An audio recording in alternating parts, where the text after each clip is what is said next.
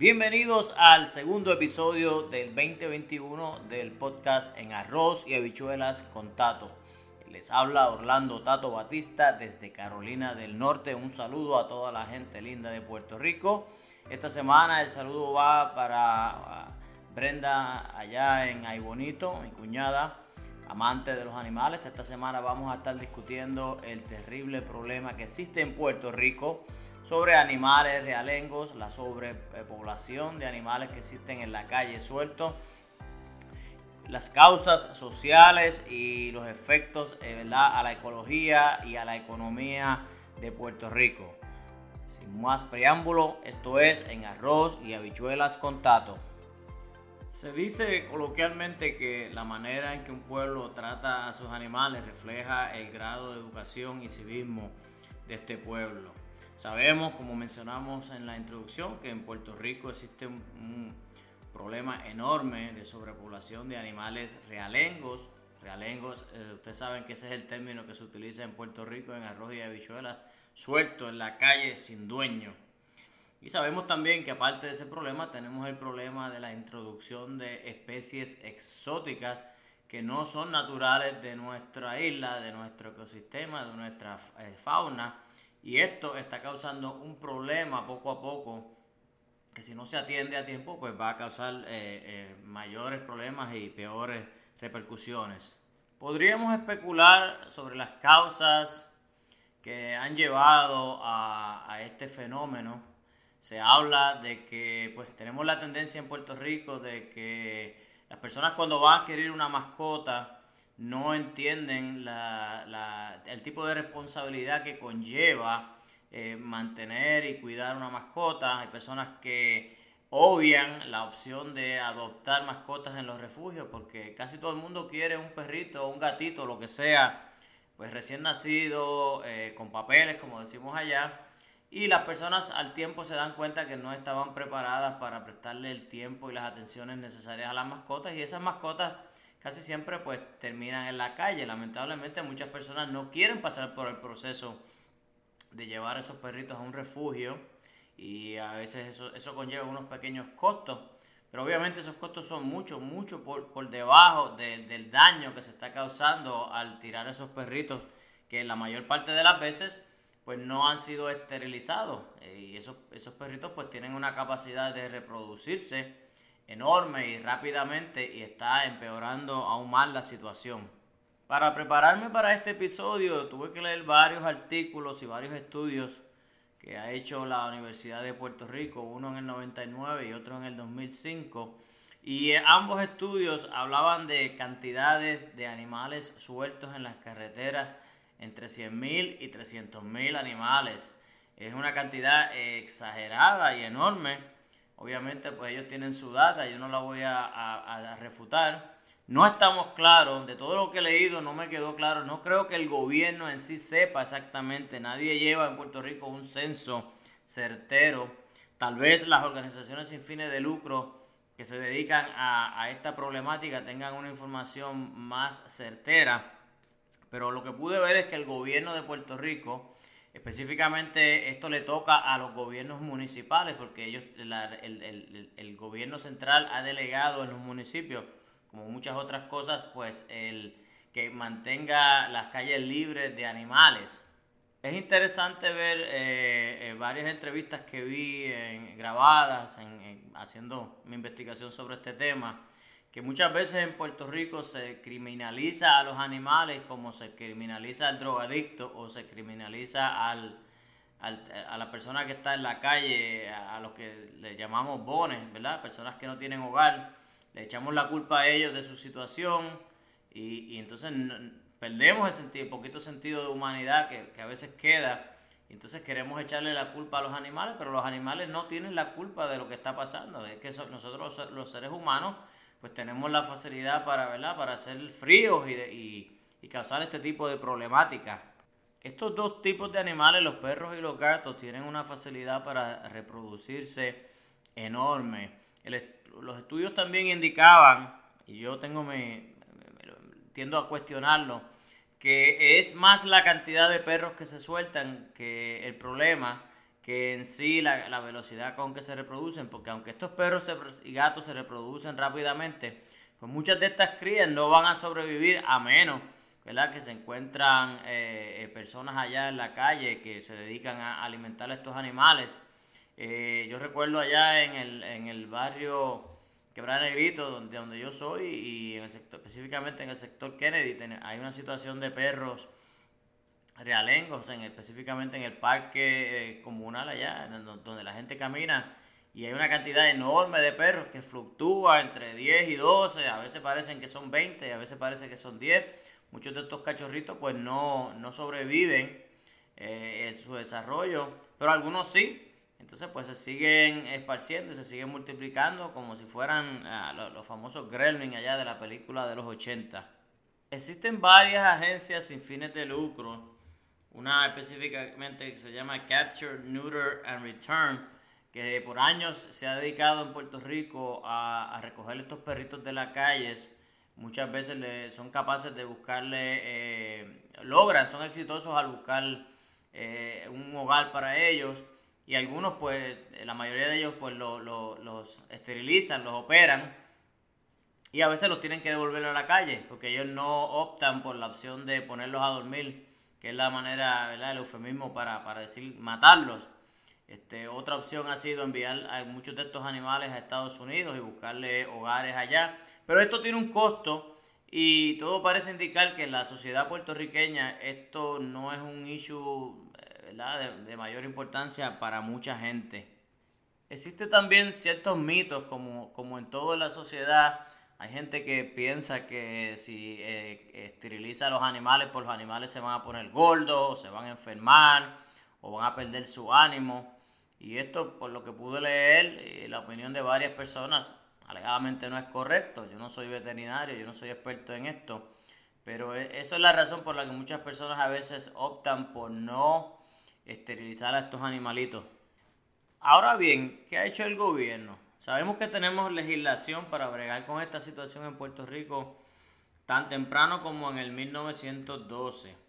La, ley más actualizada, la ley 154 del 2008, es bien clara y tuve El, el sacrificio de leérmela completa, no es tan larga, son como 16 páginas. Y a mí me, a mucha gente le sorprendería saber, y yo le recomendaría a la gente que tiene animales que se busque esta ley y se la lea poco a poco, porque eh, eh, tiene una cantidad de cosas que me parecieron tan... que yo, yo me las sospechaba y las había escuchado, pero tenía que leerlas. Eh, lo que se considera maltrato de animales. mucha gente no sabe que cosas tan sencillas como tener un perro amarrado con una cadena es maltrato. Tener un perro encerrado sin libertad de movimiento, aunque no esté amarrado por una cadena, es maltrato. Y las multas que se eh, desglosan en esa ley son bastante severas. Hay personas que podrían, hay delitos ahí que con otros agravantes podrían eh, resultar en hasta 15 años de cárcel. Si a usted se le, se, le prueba, se le acusa y se le prueba que usted ha cometido abuso contra animales, eh, usted los mata por, por, por sin razones. De hecho, usted, eh, eh, es ilegal en Puerto Rico que usted tome en sus propias manos la eutanasia de su animalito. Por ley está, esto está regulado, tiene que ser un veterinario. Usted no está supuesto tampoco a alterar el, físico del animal, cortarle el rabo, cortarle las orejas, tatuarlo, porque eso está regulado por ley. Por supuesto, sabemos también que nuestra sociedad, pues con el pasar del, del tiempo, pues ha, caído en, un tipo de maramo y de jadez donde a veces miramos para el lado cuando se está abusando de una, de una mujer o cuando se está abusando de un niño. ¿Qué, ¿Qué, se puede esperar si vemos que nuestro vecino está abusando de, su perro o de su gato? Así que mi recomendación es que se lea, se lea bien la ley 154 del 2008. Cosas tan comunes que se ven por ahí como personas dejando animales en la... Digo, yo sé que eso es ilegal, pero no sabía que, no tenía idea que las repercusiones legales y los castigos podían ser tan severos. Otra dinámica del problema de los animales en Puerto Rico es que durante muchos años eh, personas sin escrúpulos han estado introduciendo en Puerto Rico especies exóticas que no son naturales ¿verdad? de la ecología y la fauna de, Puerto Rico. Estamos hablando del problema de los cerditos vietnamitas allá o vietnameses eh, en, el área metropolitana. Hemos visto cómo se han reproducido. Vi un, también, leí un artículo de un estudio que en, años, en años pasados vino una agencia sin fines de lucro de Estados Unidos y lograron recoger hasta 500 pero no pudieron llevárselos a todos y, y, aparentemente estos se reproducen muy rápido también. Todos saben el problema de los monos que existen en ciertas áreas de la isla, en el sur de la isla. Esos animales no son de aquí. El problema de las iguanas. Hay boas constrictoras de hasta 12 pies en, los montes de Puerto Rico. Hay, hay, gente que importa este tipo de tarántulas o, ranas venenosas problema con esto es que en Puerto Rico no tenemos los medios y todo el mundo no, es muy poca la gente y los hospitales que están preparados para atender eh, el envenenamiento de un, tipo de, estos, de estas ranas venenosas, típicas de, típicamente eh, oriundas de allá de, Brasil o de esta selva de Sudamérica. O si usted lo muerde una serpiente venenosa en Puerto Rico, yo dudo que muchos hospitales estén preparados y tengan ese veneno, ese antídoto para, tratarlo usted. Aparte del problema también de que muchas de estas especies pues van eh, eliminando a especies naturales, muchas de estas especies atacan a, animales oriundos de, Puerto Rico, como la cotorra, el coquí, el guaraguao, y, este, animales que son naturales de aquí, entonces pues alteran el, el balance ecológico de nuestra isla, sin contar con que, muchas de estas de estos animales pues atacan las la siembras y las cosechas agrícolas y causan daños económicos eh, considerables. Por supuesto, esto está regulado también por ley. Hay varias leyes que, eh, ambientales que prohíben la introducción de estas especies. Hay varias multas bastante grandes también, considerables. Pero Sabemos que en Puerto Rico lamentablemente existe una percepción generalizada de impunidad. En Puerto Rico eh, podría decirse, y esto me duele mencionarlo, que a veces el crimen paga y que es bien fácil salirse con la suya, porque mucha de esta gente cuando, bueno, eh, en Puerto Rico han habido redadas donde se han encontrado gente con leopardos, este, panteras, lagartos, eh, animales que son de países tan lejanos como África, Australia, y buscan la manera, eh, pasan las entradas, la, aduana federal, las agencias que, vigilan los puertos, de alguna manera lo logran. Este tipo de problema no es único de, Puerto Rico, hay otras regiones del mundo que han tratado y han lidiado con, con, estos, con estas situaciones mediante programas educativos, más énfasis en la esterilización, en la adopción y en la concientización de la gente. Porque eh, si usted viene acá a Estados Unidos, eh, eh, obviamente yo me imagino que en algunos lugares sí los hay, pero aquí por lo menos donde yo vivo, en, me estoy viviendo temporariamente en Carolina del Norte, no se ven animales en la calle. Aquí si usted deja a su perro, su perro se le suelta y usted no lo agarra, es bien probable que alguien llame inmediatamente, venga a la perrera y lo, desaparezca. Usted va a tener que ir a, la perrera a buscarlo. Mucha gente puede afirmar que, la situación económica en el gobierno es la responsable de, todos estos problemas. Eh, yo le puedo decir que la manera en que los, gobiernos eh, ¿verdad? desglosan su, su presupuesto eh, es lo que le muestra a uno la importancia en, los diferentes asuntos. Si el gobierno no pone ningún tipo de, esfuerzo y partida económica cuando está haciendo su presupuesto para, los problemas de, animales realengos, pues eso quiere decir que eso no es importante para el gobierno, es porque la gente no se ha quejado lo suficiente. Porque sabemos que en Puerto Rico se legisla de manera reactiva, lamentablemente, una opinión bien fuerte que yo tengo. En Puerto Rico los gobernantes y los legisladores escuchan todos los días la radio y, la, ven la televisión y lee, los, aquellos que leen, leen un poquito lo que está pasando y van corriendo a, erradicar proyectos de ley que son reactivos.